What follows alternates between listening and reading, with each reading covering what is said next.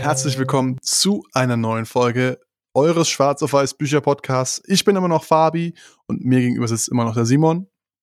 Und passend zur Wahl, überall in jedem Podcast bekommt ihr Wahlfolge um die Ohren gehauen und wir haben gesagt, wir haben gesagt, wir werden nicht anders sein. Es gibt eine spezielle Wahlfolge vom Schwarz auf Weiß Bücher Podcast und zwar das Buch Das politische System Deutschland für Dummies. Wir haben uns gesagt, komm, wir suchen uns was raus, äh, was einfach viele Inhalte umreißt, was viel erklärt zum politischen System und eben ganz speziell auch zur bald stattfindenden Bundestagswahl. Weil der Inhalt so viel ist, haben wir eine, machen wir eine super duper Doppelfolge. Es gibt quasi heute die Folge, die speziell mit dem Fokus auf die Wahl ist. Was wählen wir? Was ist der Bundestag? Was passiert überhaupt in Grund, grundlegend im politischen System? Und dann am Freitag kommt eine zweite Folge, einfach nochmal so ein bisschen ganz spannend, auch die historischen Unterlagen des, des Systems. Also wie hat sich die Bundesrepublik Deutschland, wie ist aber alles irgendwie entstanden? Was war der Vorgänger? Wieso ist der Vorgänger gescheitert? Wieso hat es geklappt? Was ist gut? Was ist schlecht? Eben dann am Freitag, aber diesmal wirklich eine volle Wahlfolge, euch, um euch informiert in die Wahl zu schicken. Genau, und um in das Thema ein bisschen einzusteigen, müssen wir leider anfangen mit ein paar kreisligen äh, lateinischen Begriffen, sage ich jetzt mal, nämlich Legislative, Judikative, Exekutive. Hat sicherlich nicht jeder schon mal gehört und deswegen werden wir das gleich ein bisschen aufdröseln. Ähm, ich fange jetzt einfach mal ganz frech mit der Legislative an. Das ist nämlich genau das, was ihr am Endeffekt auch wählen werdet nächsten Sonntag. Ähm, das ist nämlich die gesetzgebende Gewalt, in unserem Fall der Bundestag oder das Parlament allgemeiner gesprochen. Und ähm, dann gibt's eben noch die Judikative, das ist die richtende Gewalt. Da fallen alle Gerichte drunter, Bundesgerichte, Landesgerichte, Amtsgerichte ähm, und so weiter. Dann gibt's die sogenannte Exekutive, das ist die ähm, ausführende Gewalt, das ist die Bundesregierung, das sind die Ämter und Ministerien und wie sie alle heißen.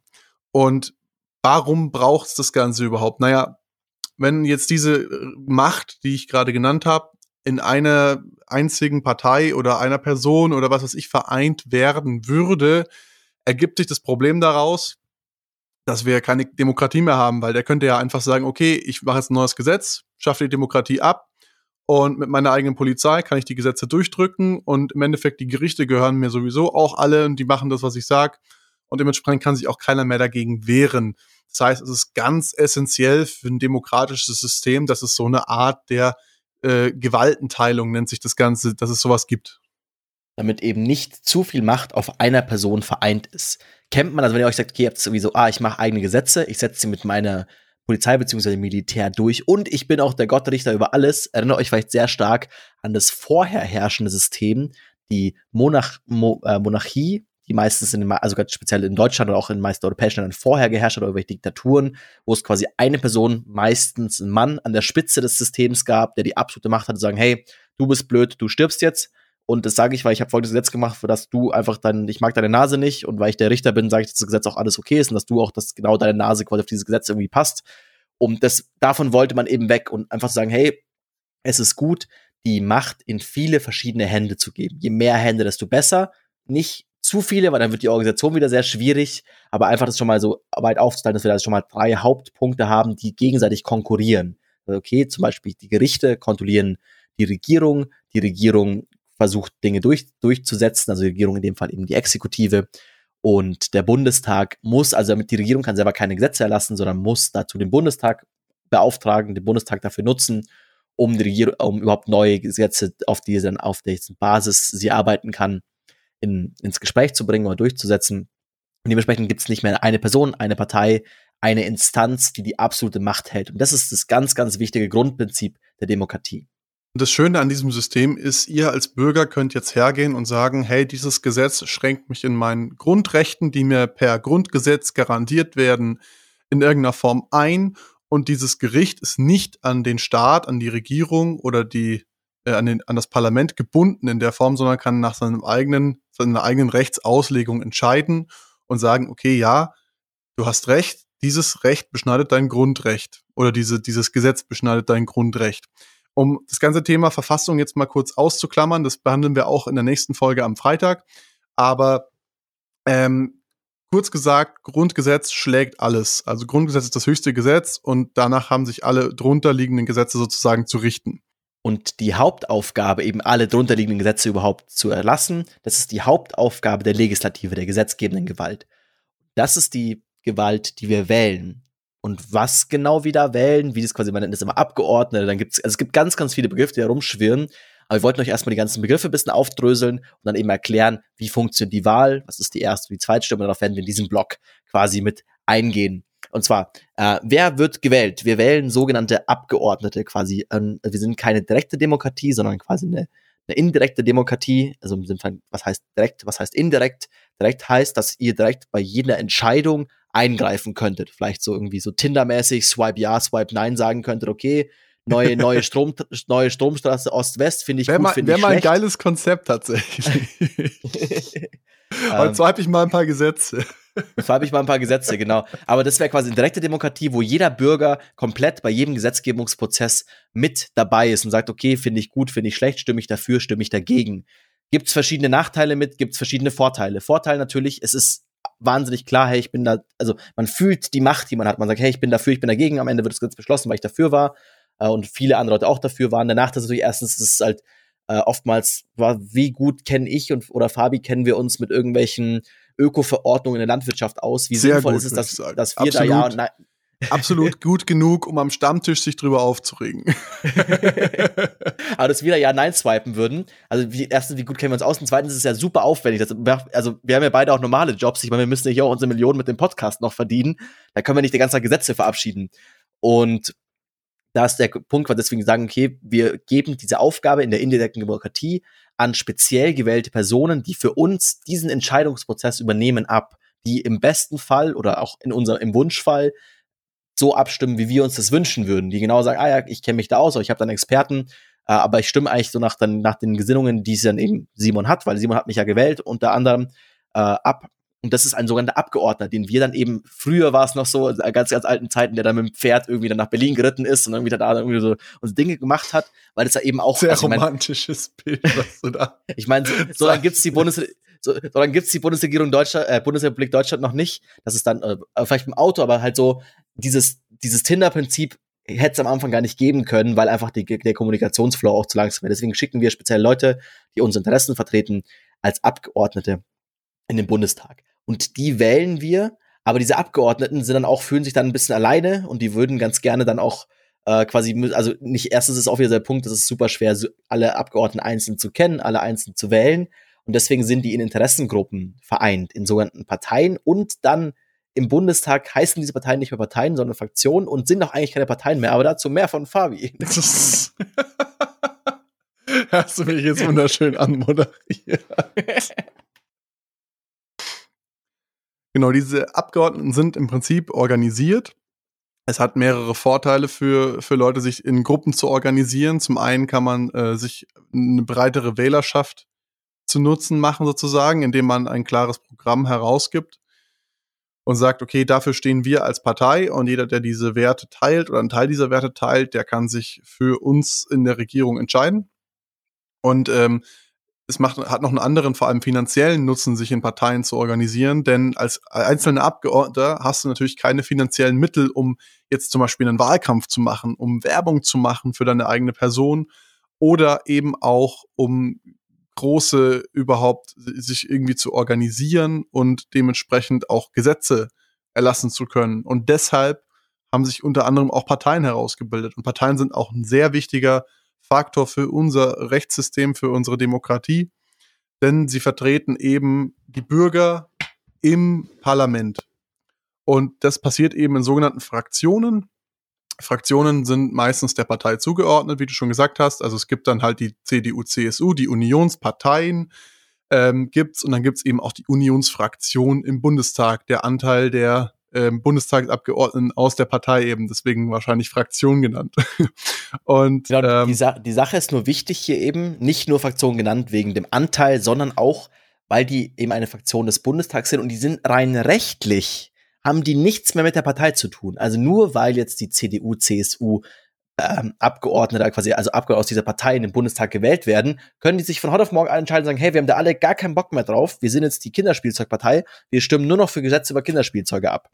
Hat, also es gibt keine Bindung, die können dafür nicht ins Gefängnis kommen, die sind rein Grundgesetz nur ihrem eigenen Gewissen verpflichtet. Also eine Fraktion ist zwar meistens, also einfach von der Benennung, gleich mit der Partei, aber rein rechtlich hat es nichts mit der Partei zu tun. Genau, und bevor wir jetzt gleich darauf eingehen werden, ähm, wie die Wahl genau abläuft, also im Prinzip, ihr wählt ja dann die Abgeordneten ins Parlament und, und, und, äh, möchte ich noch ganz kurz darauf eingehen, was es für ein Parteienspektrum überhaupt gibt. Also man unterscheidet da auf der äh, soziokulturellen Ebene, das heißt quasi wie wie offen, wie progressiv äh, ist eine Partei. Da gibt's eben die sogenannten linken Parteien, die sind sehr offen für Neues, zum Beispiel gleichgeschlechtliche Ehe, Legalisierung von, von Marihuana oder ähm, diese ganzen Faktoren oder eben die konservativeren Parteien, die dann eben rechts genannt werden, die zum Beispiel gegen sowas sind oder die halt für die alt eingesessenen Werte stehen, sage ich jetzt mal, die christlichen Werte, wie man so schön sagt, jetzt ähm, in Bezug auf die äh, Unionsparteien. Und dann gibt es eben die zweite Ebene. Die sozioökonomische Dimension. Da geht es darum, wie sehr der Staat in das Privatleben, privat in dem Fall nicht nur ihr als Privatperson, sondern auch die private Wirtschaft eingreifen soll. Es gibt die einen Parteien, die sagen auch eben hier wieder eher, wir sind eher links. Wir wollen, dass die ähm, dass der Staat sehr, sehr viel eingreift. Wir wollen, dass der Staat sehr quasi äh, zum Beispiel eben glaube, Tempolimit wäre jetzt ein großer, wäre jetzt ein sehr, sehr link, eine sehr, sehr so, sozioökonomische linke Forderung, zu sagen, okay, wir wollen für ein größeres Gut, wie auch, also in dem Fall zum Beispiel Umweltschutz, möchten wir, dass der Staat sehr, sehr stark in die persönliche Freiheit des Bürgers eingreift. Das ist uns wichtig. Wir sagen, das stellen es hoch. Wir möchten einen starken Staat haben. Das sind meistens eher links oder eben dann eher rechts zu sagen, hey, wir möchten, dass der Staat sehr schwach ist und wir wollen es dem Markt überlassen. Also zum Beispiel im Sinn von, hey, wenn die ganzen, wenn die Autos billiger sind, wenn sie alle nur 130 fahren können, dann kaufen Leute nur noch Autos, die 130 fahren, dann fahren die von selber nur noch 130 so ein bisschen. Also quasi eher einem, das quasi einer freien Wirtschaft zu überlassen und den Staat nicht allzu starken Eingriff zu haben, ist dann hier quasi auch wieder ähm, links starker Eingriff, rechts weniger starker Eingriff. Und diese beiden Aspekte, sozioökonomisch, also Eingriff des Staates, soziokulturell, was für eine Form von Gesellschaft wünsche ich mir, daran könnt ihr Parteien für euch so ein bisschen einkategorisieren. Ihr könnt einfach sagen, hey, was möchte ich denn in diesen beiden Kategorien? Und dann schaut euch mal an, was die jeweiligen Parteien dafür vorschlagen und mit was sie für euch übereinstimmen. Genau, und ähm, um das jetzt geklärt, damit wir das jetzt geklärt haben, äh, können wir jetzt übergehen zu dem Wahlrecht an sich oder wie so eine Wahl abläuft. Also ähm, zunächst einmal gibt es da bestimmte Prinzipien, die beachtet werden müssen. Das heißt, wir haben ein allgemeines Wahlrecht. Das heißt, jeder volljährige Bürger, der darf wählen, ja, und auch gewählt werden, das sogenannte aktive und passive Wahlrecht. Und das, äh, da gibt es auch mittlerweile schon Umsetzungen in einzelnen Bundesländern, dass auch schon 16-Jährige, also nicht Volljährige, wählen gehen dürfen, aber nicht gewählt werden dürfen. Ähm, ganz wichtig an der Stelle um eben auch die jüngere Generation schneller und früher mit einzubeziehen in die politische Meinungsbildung. Was ich persönlich eine gute Idee finde, äh, in einem gewissen Maße. Also ich weiß nicht, ich, ich kann mich erinnern, mit 16 äh, hatten wir zumindest, glaube ich, noch nicht wirklich äh, eine politische Meinung uns geformt und vor allem auch nicht wirklich politisches Wissen, um da jetzt abzustimmen, ganz ehrlich. Also Wobei, da muss ich dir ein bisschen gegenreden. Ich glaube zum Beispiel, dass ich mich deswegen, also mir war das, ich habe mich erst wirklich politisiert, sagen wir mal mit 19, 20, glaube ich, weil das das erste Mal, also ich habe ganz knapp die erste, also das erste Mal, dass ich wählen durfte, war, glaube ich, mit 20, weil ich ganz knapp die Mal mal verpasst habe, mein 18. Geburtstag rum. Und erst als es so war, so, okay, jetzt, jetzt musst du, und das Wählen ist sehr, sehr wichtig, und es ist eigentlich, ist die eine Aufgabe, die ich als Bürger in der Demokratie habe, ist wählen zu gehen erst dann habe ich mich wirklich damit beschäftigt. Also ich glaube auch, wenn man sagt, man würde es Wahlrecht untersetzen, dass dann auch jüngere Personen sich eher damit beschäftigen, weil auf einmal bist du dann wichtig und musst dich dann, musst du eine Meinung bilden. Und ich glaube, das ist gar nicht mal so schlecht. Aber es ist auch mal aus, wir haben es aktuell nicht, kommt dementsprechend auch im Buch nicht vor. Es gibt aber, aber, tatsächlich auch einige Parteien, die sich dafür einsetzen, aktuell in diesem Bundestagswahlkampf. Deswegen möchte ich es an der Stelle nur mal erwähnt haben. Ähm, aber da könntest du recht haben, ich weiß es nicht. Kann auch, kann auch damit zusammenhängen. Auf, auf jeden Fall ähm, ist es ein Thema, was sicherlich einige beschäftigt aktuell. Und als zweiten wichtigen Aspekt gibt's die unmittelbare Wahl. Heißt, dass wir, dass wir direkt den Abgeordneten wählen, den wir im Bundestag haben möchten. Im Vergleich zum Beispiel zu den USA, was quasi eine mittelbare Wahl ist, wo auf ein Zwei-Ebenen-System abgewählt wird. Da wird erst quasi ein sogenannter Wahlmann oder eine Wahlfrau mittlerweile auch äh, quasi gewählt. Und diese Person stimmt dann in einem weiteren Gremium für eine Regierungsbeteiligung ab. Also wird quasi losgeschickt, um abzustimmen. Mag vielleicht auch wieder so ein organisatorisches Ding in den USA gewesen sein, weil das halt ein großer Staat ist und die auch früher mit Pferden durch die Gegend geritten sind und man nicht alle quasi, also es war einfacher zu sagen, hey, wir wählen jetzt erstmal eine Person, einen Boten, der quasi unsere Nachricht überbringt und der wählt dann nochmal.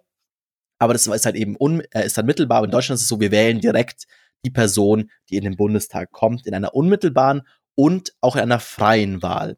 Eine freie genau. Wahl bedeutet. Ja. und eine freie Wahl heißt in dem Fall, dass jeder Wahlberechtigte frei ist an der Wahl. Du bist frei, jetzt dieses Argument zu bringen. Ähm, und frei heißt in dem Fall einfach, dass jeder Wahlberechtigte frei ist, an der Wahl teilzunehmen oder auch nicht, wie er möchte. Also keiner kann bei uns gezwungen werden, an der Wahl teilzunehmen, wenn er es nicht möchte. Aber wir appellieren, wir appellieren an der Stelle natürlich an euch, eure Meinung kundzutun, eure Stimme abzugeben, um an der politischen Meinungsbildung teilzunehmen in Deutschland. Wenn ihr nämlich nicht wählen geht, dann gebt ihr, wie man so schön sagt, die Stimme nämlich dem Sieger im Endeffekt. Genau. Oder man sagt auch ganz oft, äh, jeder, der nicht wählen, wählt, wählt, wählt rechte Parteien. Geht davon aus, dass, wir, dass ihr natürlich, wenn ihr wählen gehen würdet, keine rechten Parteien wählt.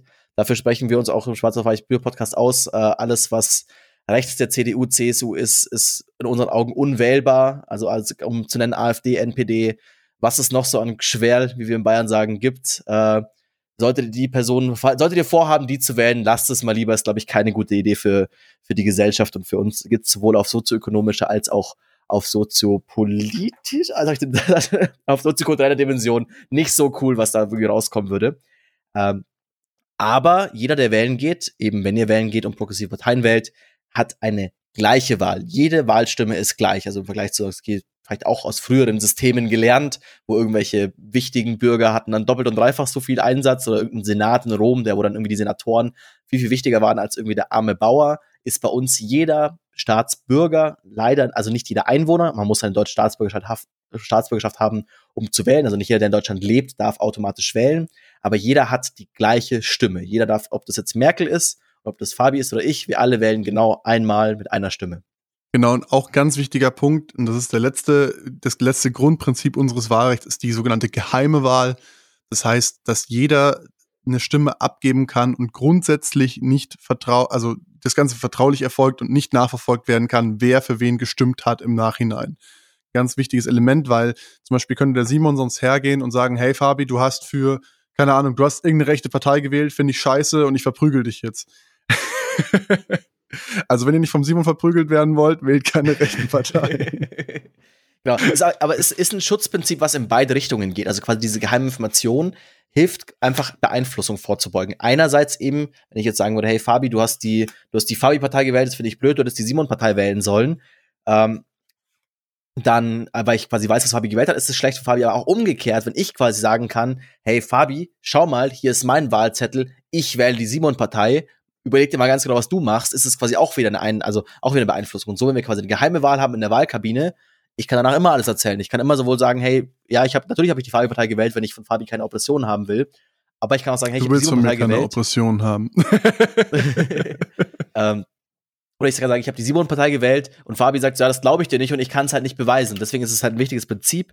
Dieses Prinzip wird ein bisschen untergraben von der sogenannten Briefwahl, weil die natürlich nicht ganz so geheim ist wie es eine Wahl in der Wahlkabine ist. Aber hier ist es zum Beispiel auch so, dass da das Bundesverfassungsgericht schon vor langer, langer Zeit quasi beschlossen hat, dass hier das quasi das ein anderer Aspekt, dass quasi jede Person die Chance hat zu wählen, wichtiger ist als diese hundertprozentige Geheimhaltung. Weil natürlich werden diese Prinzipien untergraben, wenn Fabi und ich nebeneinander während einem Podcast aufnehmen, da sitzen und nebeneinander den Wahlzettel ausfüllen und uns über die Schultern schauen, dann ist diese geheime Wahl so nicht mehr gegeben. Aber eben, es ist quasi mehr im politischen Interesse zu sagen oder halt eben im gesellschaftlichen Interesse, dass alle wählen können, auch wenn sie fußkrank sind, auch wenn sie keine Zeit haben, als dieses 100% Geheime.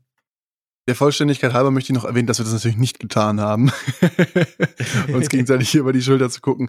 Aber auch ähm, ganz wichtig noch an der Stelle erwähnt, macht bitte keine Fotos in der Wahl, äh, im Wahllokal, in der Kabine, weil somit könnt ihr eure Stimme ungültig machen, ja. Damit eben dieser Geheimnisgrundsatz erfüllt bleibt, dürft ihr das auch nicht publik machen.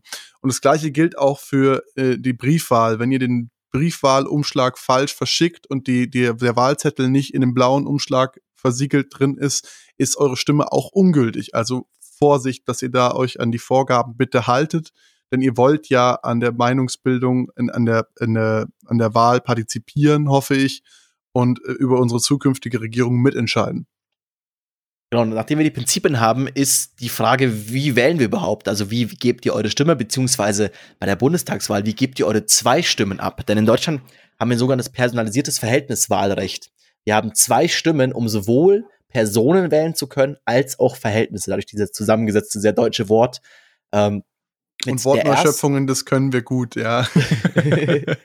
Äh, das ist tatsächlich ein offizielles Wort, was ich hier aus dem Buch geklaut habe. Äh, aber äh, mit, der, mit der Erststimme wählt ihr quasi direkt eine Person aus eurem sogenannten Wahlkreis. Also in eurem Umkreis gibt es, also es gibt die ganze Deutschland ist in Wahlkreise aufgeteilt und da treten Direktkandidaten auf, wo ihr sagt, ach, das ist cool. Äh, zum Beispiel sagen wir mal, Fabi lässt sich als Direktkandidat aufstellen für die Fabi-Partei. Dann sage ich, boah, ja, cool, die Fabi-Partei gefällt mir zwar nicht, aber der Fabi das ist ein guter Typ äh, ich wähle ihn trotzdem, weil der hat letztes Mal hat er irgendwie eine Schule gut gebaut oder hat irgendwie hier irgendwas gut für mich gemacht oder einfach auch sagt gute Dinge. Dann kann ich direkt sagen, ich finde diese eine Person aus meinem Umkreis wichtig. Der wird für mich, meine, meine Interessen wird da einstehen. Diese Person speziell. Und dann gibt es die Zweitstimme, die, wo man, obwohl sie quasi den Namen Zweit, hört sich immer so ein bisschen unwichtig an, eigentlich die wichtigere Stimme ist, wo das Verhältnis angegeben wird, wo ich sage, okay, ich kann sagen, ich möchte folgende Partei in der Regierung sehen oder folgende Partei möchte ich meine Stimme geben. Und über dieses Verhältnis wird dann die eigentliche Machtaufteilung im Bundestag geregelt. Also dieses, dieses, sagen wir mal, die Erststimme ist nochmal so ein Zuckerl obendrauf, ist natürlich auch wichtig. Gebt auf jeden Fall beide Stimmen ab, macht auch genau zwei Kreuze. Wenn ihr mehr macht, ist blöd. Ich glaube, weniger darf man sogar, aber man darf, also man sollte nicht mehr als zwei Kreuze machen. Einen Kreuz bei der ersten Stimme, eines bei der zweiten, weil sonst ist der Wahlschein auch wiederum ungültig und eure Stimme zählt wiederum nicht. Genau, und durch die, die direkte Wahl des Abgeordneten mit der Erststimme in eurem Wahlkreis ähm, und der Verhältniswahl mit der Zweitstimme ergibt sich ein ganz ähm, kurioses Phänomen, sage ich mal. Ähm, das führt nämlich dazu, dass wir zum Beispiel mit der Erststimme ähm, vielleicht 50 Abgeordnete von der CDU haben, die direkt gewählt werden und 50 Abgeordnete von der CSU macht dann 100 Unionsparteien von einem 600 äh, oder Entschuldigung 598 Personen äh, Parlament Minimum. Und aber das wären dann sage ich mal ungefähr ein Sechstel. Und ähm, im Verhältniswahlrecht hat die die CDU CSU vielleicht aber 30 Prozent gemacht also ein bisschen unter zwei Sechstel. Und ähm, dementsprechend werden diese leeren Sitze dann aufgefüllt sozusagen mit Leuten von der CDU CSU-Liste, von der Abgetor von der Parteiliste sozusagen. Und ähm, das sind dann sogenannte Ausgleichsmandate. Dahin, dass eben genau die Parteienverteilung so aussieht, wie das in der Verhältniswahl eben entschieden worden ist. Und das gleiche geht auch andersrum, dass eine Partei über die Direktwahl mehr Stimmen gemacht hat oder bekommen hat, als ihr nach der Verhältniswahl eigentlich zustehen. Und diese direkt gewählten Kandidaten dürfen ihren Sitz dann natürlich behalten. Und ähm, damit es wiederum an die Verhältniswahl angeglichen wird, also das sind sogenannte Überhangmandate, ja, also ich habe mehr Stimmen in der Direktwahl als in der, in der Verhältniswahl bekommen. Diese Überhangmandate werden dann mit Ausgleichsmandaten für die anderen Parteien eben ausgeglichen, sodass es eigentlich nie bei dem 598 Personen Bundestag bleibt, sondern der immer deutlich aufgebläht wird kann man sich einfach nochmal eben vielleicht an einem kleinen Beispiel sehen, sagen wir haben zehn, wenn wir jetzt insgesamt zehn Plätze im Bundestag hätten und eben sagen wir, CDU, CSU hat davon fünf Plätze, 50 Prozent, der andere, der Rest ist irgendwie aufgeteilt auf andere Parteien, das ist unwichtig. Aber im, also mit der Erststimme fünf, quasi fünf Plätze bekommen durch Direktmandate, aber der Zweitstimme vielleicht nur, einfaches halbes Beispiel, nur zehn Prozent bekommen, heißt, ihnen würde eigentlich nur ein Platz zustehen. Jetzt muss es auf alle anderen Parteien angepasst werden, heißt, diese fünf Plätze dürfen quasi nur 10% sein. Heißt, auf einmal wird aus dem 10 Plätze großen Bundestag ein 50 Plätze großer Bundestag, damit das Verhältniswahlrecht quasi passt und trotzdem alle Direktkandidaten quasi drin bleiben dürfen. Und dadurch bläht sich der Bundestag immer weiter und weiter auf. Dadurch, es gab schon auch ein paar ähm, es gab schon ein paar Reformen dazu, die aber halt alle so ein bisschen nicht geklappt haben. Muss man auch vielleicht ein bisschen so sagen, ist halt so ein bisschen die Leute, die selber, also die Leute sollen sich quasi selber den Job wegnehmen. Ist vielleicht auch ein bisschen schwierig, da irgendeine radikale Reform zu bringen. Also die letzte Reform, die es gab, war, man muss mindestens drei Überhangmandate haben, damit es irgendwie ausgeglichen wird, was quasi die kleinen, die bisschen kleineren Parteien wieder benachteiligt. Aber am Ende wird der Bundestag deswegen nicht viel, viel kleiner, weil eben das Hauptding halt zum Beispiel ist, ähm, dass die CSU, also diese bayerische CDU-Partei, äh, die, die Unitions, quasi aus der Unitionsfraktion meistens sehr, sehr viele Direktmandate hat, aber nicht so viele Prozente bekommt und dementsprechend halt viel rum, rumgewurschtelt werden muss, damit die Prozentzahlen äh, wieder passen am Ende. Aber das, bis jetzt gab es noch keine Reform, die da wirklich was verändert hat, obwohl wir, ich glaube, nach China das zweitgrößte Parlament weltweit haben. Und man muss zugeben, wir sind bedeutend weniger Menschen als die Chinesen. Also es würde vielleicht. muss man zugeben. Muss man, muss man ganz ehrlich so zugeben. Äh, also mag vielleicht Sinn, da auch mal irgendwie in Zukunft irgendwie eine, äh, eine Reform noch zu haben. Was wichtig ist noch für die Stimmen, es gibt zwei wichtige kleine Hürden, nicht mal so kleine Hürden tatsächlich. Eigentlich sogar äh, ziemlich große Hürden. Ziemlich, ziemlich große Hürden, um überhaupt in den Bundestag einziehen zu dürfen, dass man quasi als Partei in den Bundestag kommt. Das ist die, was man oftmals kennt, die sogenannte 5%-Hürde. Die heißt, man muss mindestens 5% in der Zweitstimme haben von allen Stimmen, um im Bundestag sein zu dürfen. Hat auch in der Vergangenheit schon, also gibt es schon auch Parteien, die jetzt im Bundestag sind, haben früher nicht geschafft, teilweise fallen auch Parteien wieder raus und so. Aber man muss halt quasi das mindestens schaffen, um reinzukommen. Und wenn es nicht so ist, dann werden diese verfallen quasi diese, also verfallen ist das falsche Wort, aber diese Stimmen, diese Leute ziehen nicht in den Bundestag ein und die anderen äh, Stimmen werden quasi angepasst und auch dementsprechend die, die Verhältnisse wieder angepasst. Also es kann zum Beispiel sein, dass okay, dass 15 Prozent der Stimmen gab es auch schon zum Beispiel in der Wahl im Jahr 2013 gegenüber 15 Prozent der abgegebenen Stimmen an kleine Parteien, die insgesamt jeweils unter 5 Prozent hatten. Dementsprechend wurden quasi 15 Prozent der Stimmen verloren, weil eben die anderen Parteien äh, dementsprechend angepasst wurden, weil diese Hürde gerissen wurde. Jetzt denkt man sich, oh, das ist ja mega, mega unfair, das ist ja total blöd.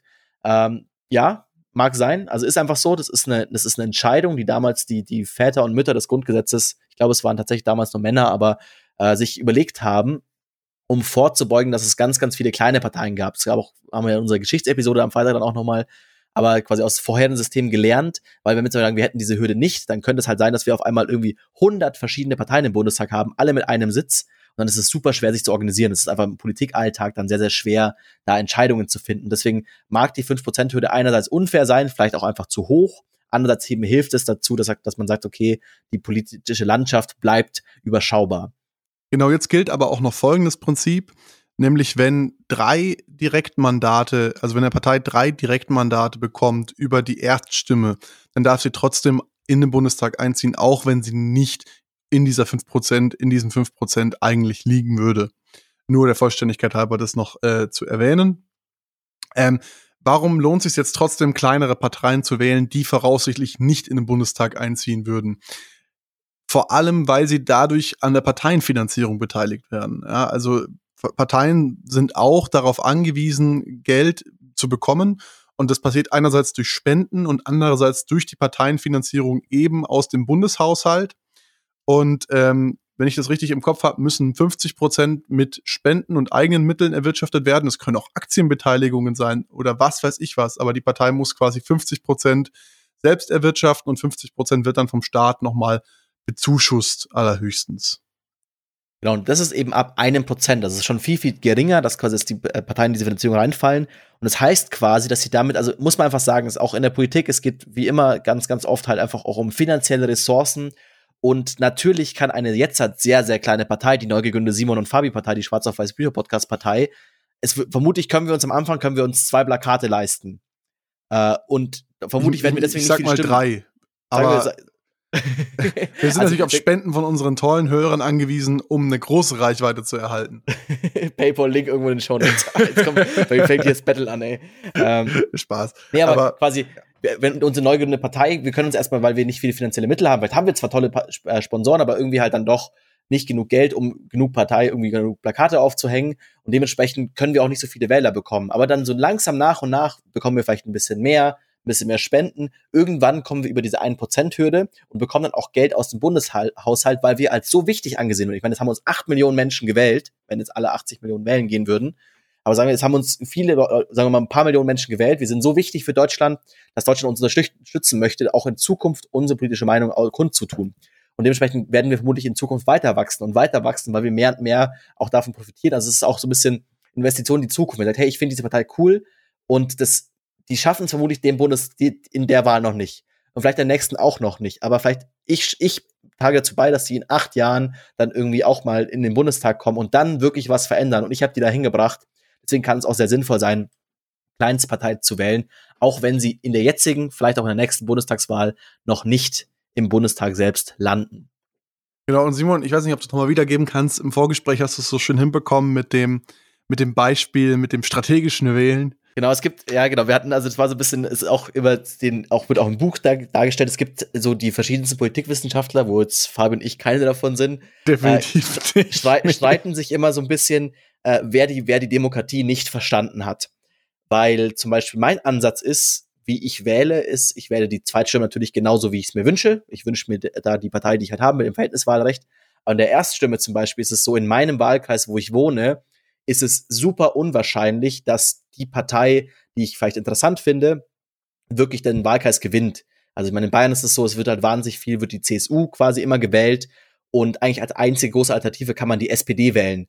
Und dann ist es so, kann man sagen, okay, wie wähle ich hier? Sage ich, hey, ich wähle nach Überzeugung. Ich möchte zum Beispiel, keine Ahnung, sagen wir jetzt in meinem Fall, äh, ich erfinde jetzt mal die Simon-Partei wieder. Äh, ich möchte die Simon-Partei wählen, auch wenn der Kandidat in der Erststimme, Direktwahl, fast keine Chance hat gegen den CSU-Kandidaten. Oder sage ich, hey, statt Pest lieber Cholera, ich wähle statt der CSU, sage ich, hey, ich nehme den zweitgrößeren, mir ist vielleicht die SPD lieber, dann wähle ich die SPD, weil das quasi eine zweite große Partei ist, die eventuell den Wahlkreis gewinnen kann und meine kleine Partei halt nicht. Und das eben, wo sich die Geister der Politikwissenschaftler immer scheiden, äh, scheiden ist halt, okay, wer hat die Demokratie nicht verstanden? Die Person, die strategisch wählt, die sagt, hey, ich wähle lieber, also ich, ich wähle lieber, um ein Übel zu verhindern, was ich nicht möchte, oder wähle ich so, wie ich es mir wünsche? Weil jeder hat natürlich Argumente auf seiner Seite. Einerseits ist es so ein bisschen dieses, eben, wenn mein Kandidat eh nicht hinkommt, ist meine Stimme ein bisschen verschenkt, dann wähle ich doch lieber so ein bisschen die Richtung, die ich haben will. Andererseits ist es halt so, wenn alle natürlich so denken, dann kommt mein Kandidat nie hin. Wenn also alle aber sagen, hey, ich wähle auch den kleinen Kandidaten, auf einmal, boom, hat er super viele Stimme und gewinnt den Wahlkreis. Und das ist so ein bisschen die Frage, wie möchte man da wählen, wie möchte man agieren? Da muss auch jeder von euch sich selbst entscheiden und sagen, hey, vielleicht zum Beispiel auch, ich wähle auch in der Zweitstimme vielleicht eine sehr kleine Partei, weil ich da Lust drauf habe. Ich möchte gern die Schwarz auf Weiß Bücher Podcast Partei wählen. Ähm, vielleicht für die Parteifinanzierung, einfach auch aus Überzeugung. Und wenn alle so denken, wenn alle aus Überzeugung wählen, auch kleine Parteien, dann ist es irgendwann keine kleine Partei mehr. Oder sage ich, okay, die kommen eh nicht rein, ich wähle eher strategisch, ich wähle vielleicht meine zweit, meine drittliebste Partei und sage, hey, ich wähle eben irgendeine große Partei, um dann zu sagen, lieber ist mir die eine große als die andere große. Und das ist eben so ein bisschen diese strategische Wellen, wo sich die, die, die Geister so scheiden, die Politik und sagen, ja, okay, beide sagen, hey, du hast die Demokratie nicht verstanden, die einen sagen, du musst Kompromisse wählen, die anderen sagen, du musst genau wählen, was du haben möchtest. Und ihr könnt für euch entscheiden, was, wie, wie ihr agieren möchtet. Es ist schön an Demokratie, es ist am Ende ist es alles genau eure Entscheidung, wie ihr es machen möchtet.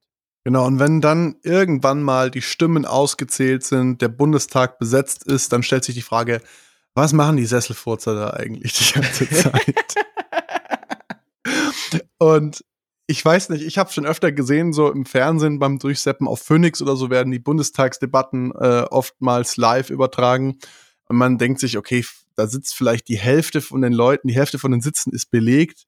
Was machen die Leute eigentlich den ganzen Tag, wenn sie nicht da sitzen? Und ähm, deswegen möchten wir jetzt auch noch ein bisschen drauf eingehen, so was sind eigentlich so die Aufgaben des Bundestags, was sind so die Aufgaben der Abgeordneten und ähm, wie wird eine Regierung gebildet und, ähm, und, und, und, und, und. Und da würde ich jetzt einfach mal kurz einsteigen, einfach so. Also, Bundestag ist gewählt worden. Was passiert als nächstes? Naja, die einzelnen Fraktionen, die jetzt in den Bundestag einziehen, also die Abgeordneten bestimmter Parteien, ähm, suchen sich jetzt, äh, beginnen jetzt sogenannte Sondierungsgespräche und versuchen eine Regierungsmehrheit zu bilden. Mehrheit heißt in dem Fall mindestens 50,1 Prozent oder sowas um den Dreh. Und ähm, wenn sie eine Mehrheit, wenn sie schaffen, eine Mehrheit zu bilden, eine Koalition zu gründen, dann werden sie die nächste Regierung stellen. Das heißt, ähm, geschlossen einen neuen Bundeskanzler wählen in dem Fall. Und der Bundeskanzler wiederum, er nennt dann seine Minister ähm, und Kabinettsmitglieder und und und und die werden dann wiederum durch den durch das Parlament bestätigt also auch wieder hier wichtig, man sieht eben diesen zweistufigen Prozess, beziehungsweise vielleicht dreistufigen Prozess, ähm, das sagt, okay, äh, wir wählen die Legislative, wir wählen in einer direkten Abstimmung, wen wir im Bundestag haben möchten. Legislative, eine Gewalt. Diese von uns, quasi von uns Bürgern gewählte, wählte Gewalt wählt eine weitere, wählt dann die Regierung, die Exekutive, die dann diese Gesetze ausführen soll, aber eben auch wieder aufgrund unserer Stimme. Also ihr wählt beides. Ihr wählt eigentlich, also obwohl ihr es quasi nicht direkt wählen könnt, wie es in den USA zum Beispiel ist, dass man den, den Präsidenten direkt wählt, wählen wir in Deutschland die Exekutive nicht direkt, die wird quasi vom Bundestag gewählt. Das heißt zum Beispiel auch, ich meine, es ist zwar auch wieder so ein bisschen äh, Usus und es passiert, aber wieder einfach, weil ich es spannend finde, von was ist rechtlich binden, was nicht. Nur weil jetzt zum Beispiel kann die SPD sagt, sie möchten Olaf Scholz als Kanzler irgendwie haben, wenn die dann in, in die SPD quasi in die Regierung kommen, können sie immer noch sagen, ah, nee, haben wir doch keine Lust, wir wählen doch den Simon dahin. Und rein rechtlich kann da nichts passieren. Natürlich werden die Leute auf die Barrikaden gehen und vermutlich wird die SPD dann beim nächsten Mal extrem abgestraft bei der Wahl. Das ist eine dumme politische Entscheidung. Aber rein rechtlich können die Abgeordneten quasi in die, äh, in die Exekutive wählen, wen sie möchten, welchen Bundeskanzler sie möchten. Oder Bundeskanzlerin. Und dann quasi, aber durch diese Legitimation ist es trotzdem, dass ihr mit eurer Stimme quasi die Exekutive mit, mit auch mit mitwählt in, in indirekter Wahl. Genau, und äh, der Bundestag stimmt nicht nur über die Regierung ab, sondern die, seine eigentliche Kernaufgabe ist es ja, über Gesetze abzustimmen. Und der Prozess sieht ungefähr so aus, dass die Regierung, die gewählt worden ist durch den Bundestag, ähm, mit Gesetzesvorschlägen um die Ecke kommt, so nach dem Motto, hey, wir wollen jetzt äh, eine Autobahnmaut durchsetzen und wir möchten hier die Steuerannahmen auf diesem Weg erhöhen. Hier ist unser Gesetzesvorschlag, um diese Maßnahme konkret umzusetzen. Und der Bundestag geht dann her und stimmt über dieses Gesetz ab. Ähm, eventuell in, äh, also in mehreren Runden im Regelfall. Das wird dann vorher schon in sogenannten Ausschüssen vorbereitet. Da müssen wir jetzt gar nicht so im Detail drauf eingehen, aber ähm, letztendlich, wenn es im Bundestag landet, zur Abstimmung ist es schon durch viele, viele Hände gewandert und meistens hat es dann auch schon eine sehr, sehr konkrete Form der Umsetzung. Und wenn der Bundestag dann sagt, nee, wollen wir nicht, dann ähm, gibt es nochmal ein, zwei Instanzen sozusagen, ähm, wo es revidiert wird, nochmal durchgesehen wird, die, die bemängelten Punkte abgeändert werden und dann wieder vorgelegt wird zur Abstimmung.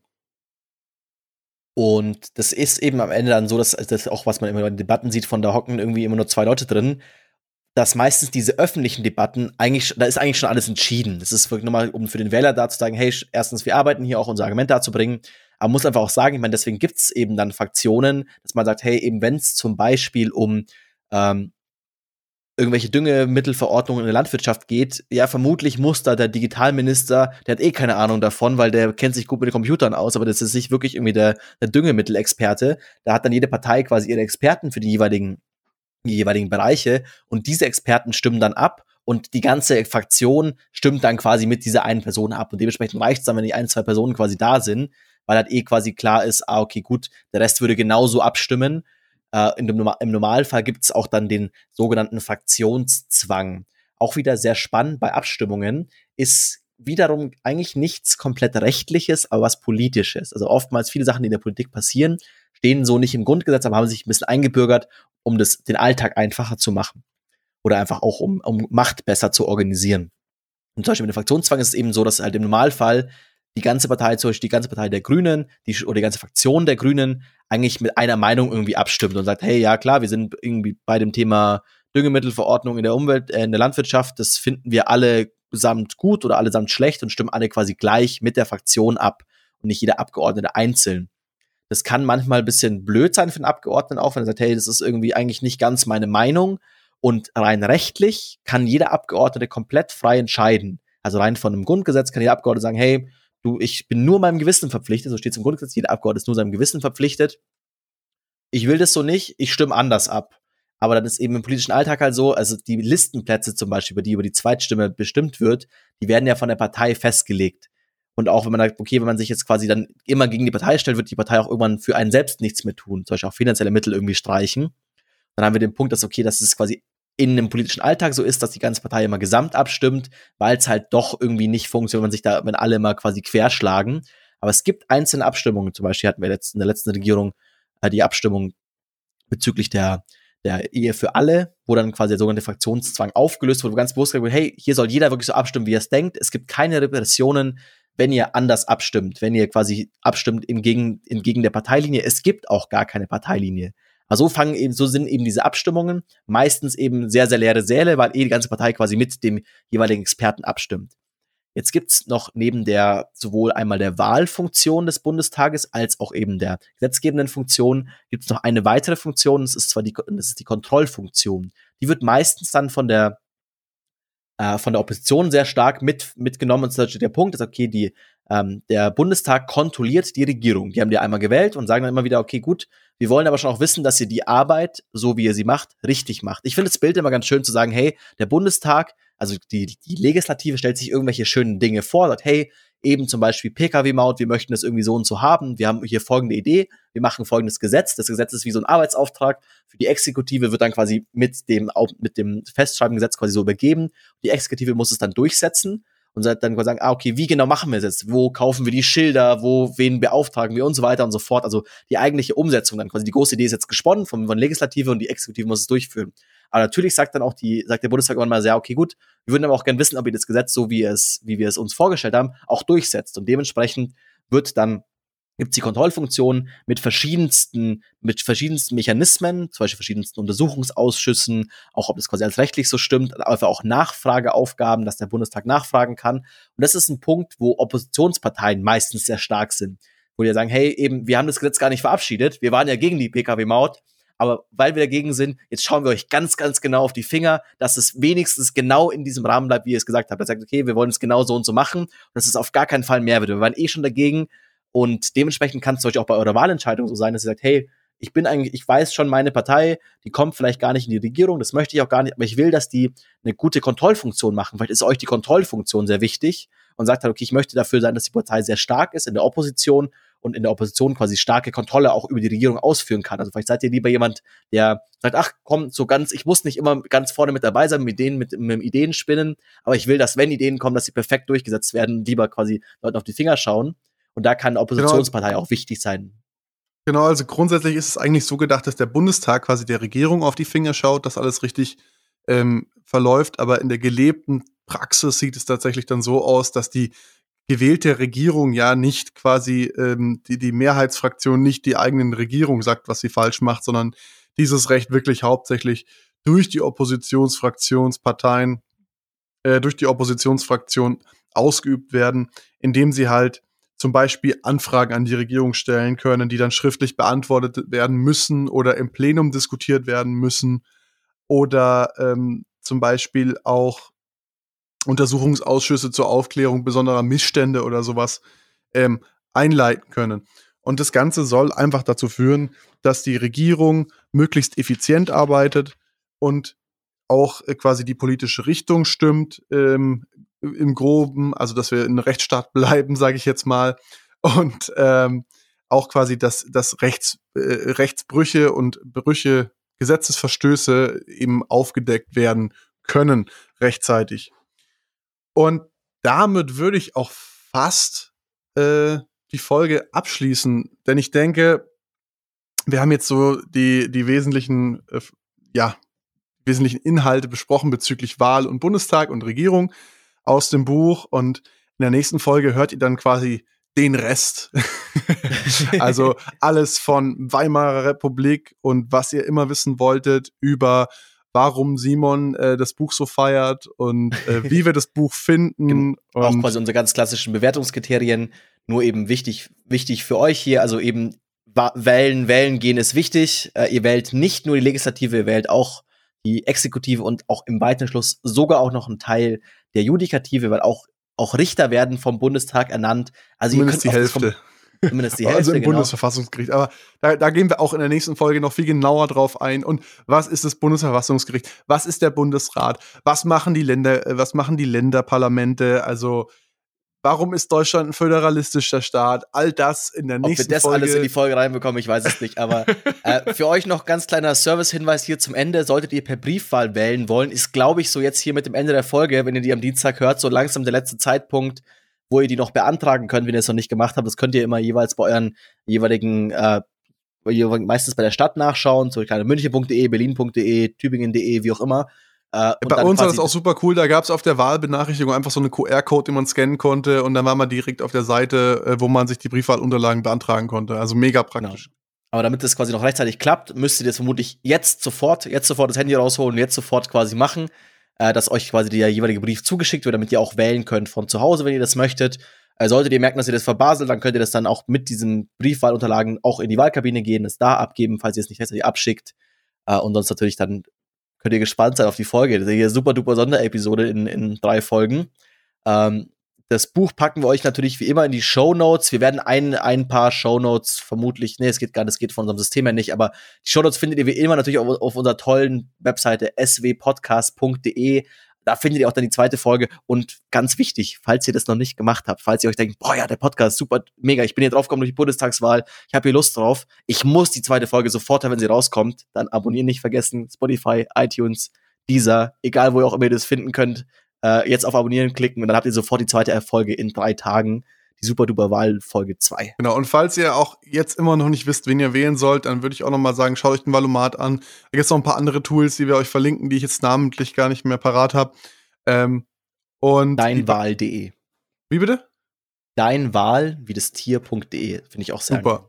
Ähm, und damit könnt ihr euch hoffentlich noch rechtzeitig eine Meinung bilden. Ich meine, natürlich können die nicht die ganze Breite der politischen Programme aller Parteien widerspiegeln, aber zumindest so ein paar übergreifende Elemente haben sie herausgepickt, jetzt im Falle beim Valomaten zum Beispiel, ähm, wo alle pa Parteien eine Meinung zu haben und dann kann man am Ende doch irgendwie, hat man einen Indikator, in welche Richtung kann ich mich politisch tendieren, wähle ich jetzt vielleicht ganz links oder ganz rechts, ihr wisst jetzt, was wir meinen, nachdem wir es vorhin äh, auch ausgeführt haben. Und äh, sind wir eher konservativer oder eher progressiver?